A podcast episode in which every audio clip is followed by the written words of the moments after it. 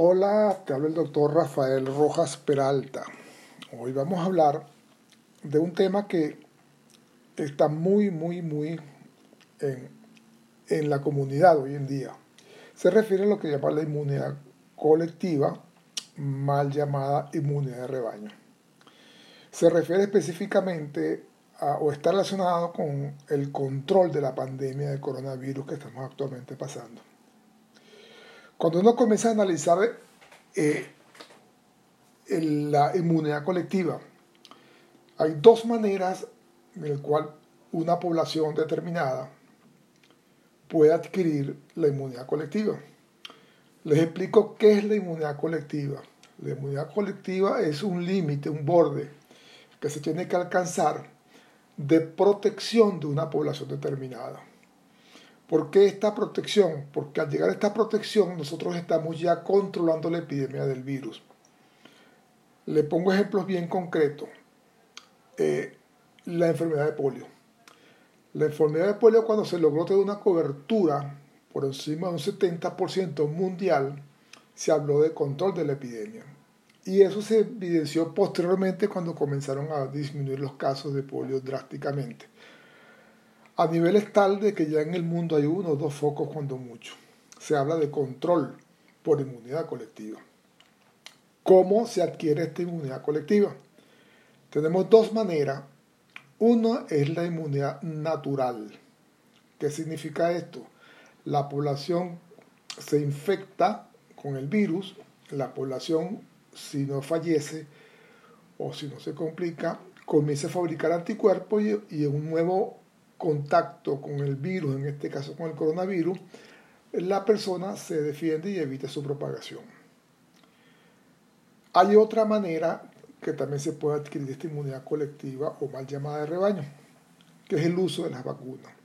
Si yo consigo una población, una cobertura por encima del 75% de una población determinada, yo puedo hablar de que mi población está protegida, de que hay un 75% de personas con anticuerpos que son capaces de detener la propagación del virus. Ahora, hay diferencias sustanciales entre estos dos tipos de inmunidad. Diferencia en el sentido de riesgo. Cuando nosotros hacemos una inmunidad, adquirimos la inmunidad rebaño por vacuna, estamos eh, pendientes de los efectos colaterales.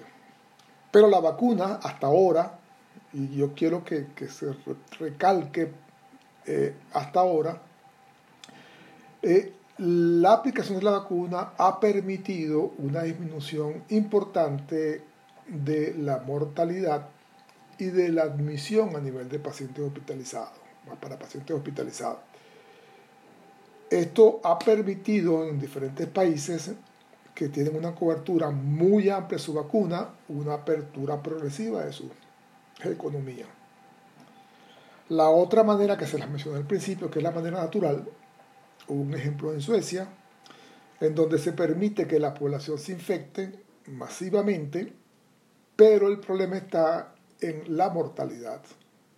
Hay grupos de riesgo con la infección por coronavirus, pacientes mayores de 65 años o con patologías asociadas, patologías crónicas asociadas.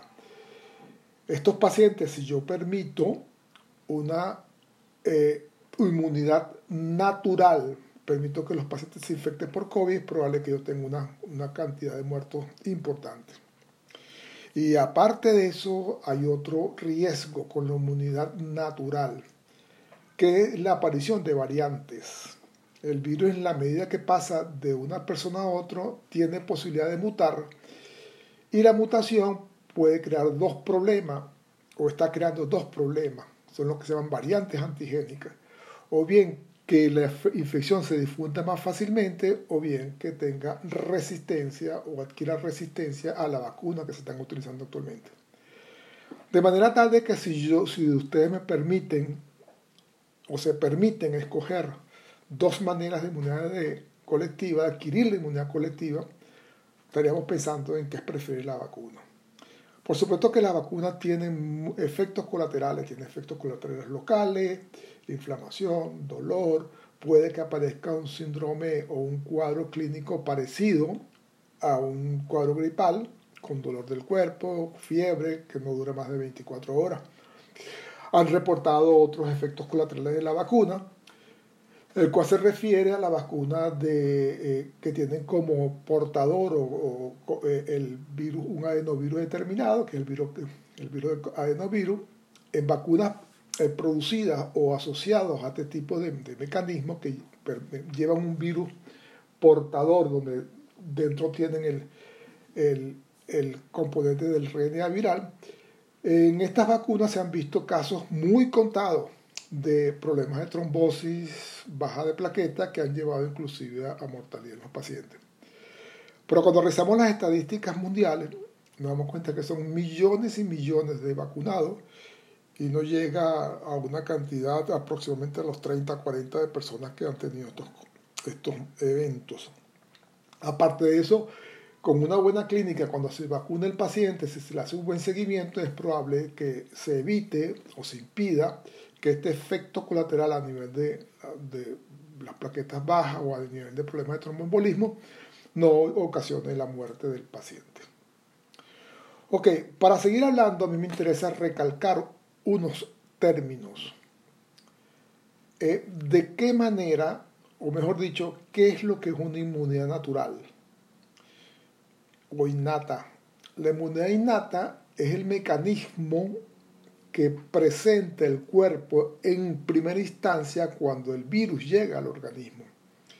Está dado por glóbulos blancos, tipo polimorfos nucleares, células asesinas naturales, con este nombre tantesco, pero son muy buenas estas células, ¿okay? macrófagos, células que atacan al virus de una manera inespecífica.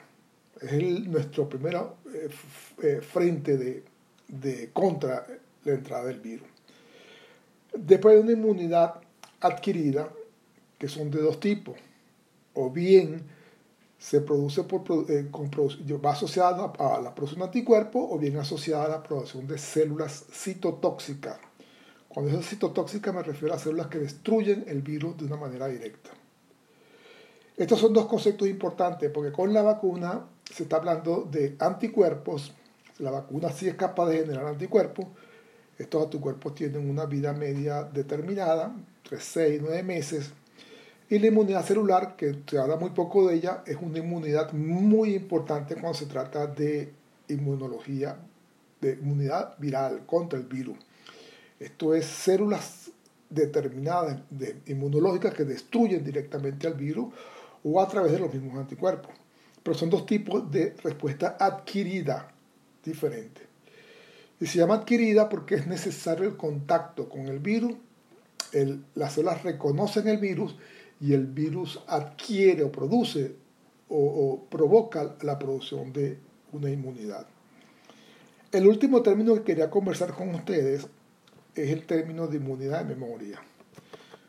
¿Qué es la inmunidad de memoria? inmunidad de memoria es, para mi manera de ver, es la manera más efectiva para combatir una infección, en este caso específicamente del virus. La inmunidad de memoria está dada por células B que producen anticuerpos y células T que producen sustancias como la citoquina o bien capacidad de destruir el virus. Cuando uno vacuna a un paciente o cuando el paciente se infecta, esta inmunidad de memoria dura, dura mucho. De tal manera que cuando el paciente tiene un segundo contacto con el virus, el aparato inmunológico, inmunológico reconoce el virus y lo ataca prontamente y efectivamente. Esta inmunidad de memoria es la inmunidad que no se conoce actualmente con la vacuna, porque es una inmunidad que tarda en aparecer y se evalúa en el tiempo, pero es una de las más importantes y que ha logrado, eh, ha permitido control de muchas epidemias. Eh, todos estos mecanismos que les he estado señalando son mecanismos que se tienen que implementar cuando se eh, habla de inmunidad colectiva. La inmunidad colectiva está dada por producción de anticuerpos también, y está dada por producción de células, eh, células T, citotóxicas y por la inmunidad de memoria. Eh, hay países donde se hizo un experimento natural. Uno de ellos es el país de Suecia. En Suecia se trabajó mucho con no confinamiento, más bien con distanciamiento, uso de medidas como tapaboca, ellos intentaron que se creara una inmunidad colectiva, espontánea, natural. Pero al final eh, comenzaron a un repunte de los casos y entonces decidieron no seguir con ese experimento. El otro ejemplo es Venezuela.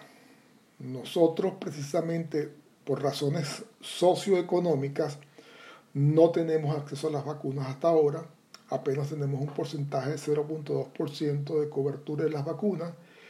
Ni siquiera el personal de salud y la gente por encima de 65 años, que son los más vulnerables, han podido eh, ser vacunados. Entonces tenemos un, eh, estamos, hay muchos pacientes, que, muchas personas que se están infectando y que están adquiriendo inmunidad de rebaño.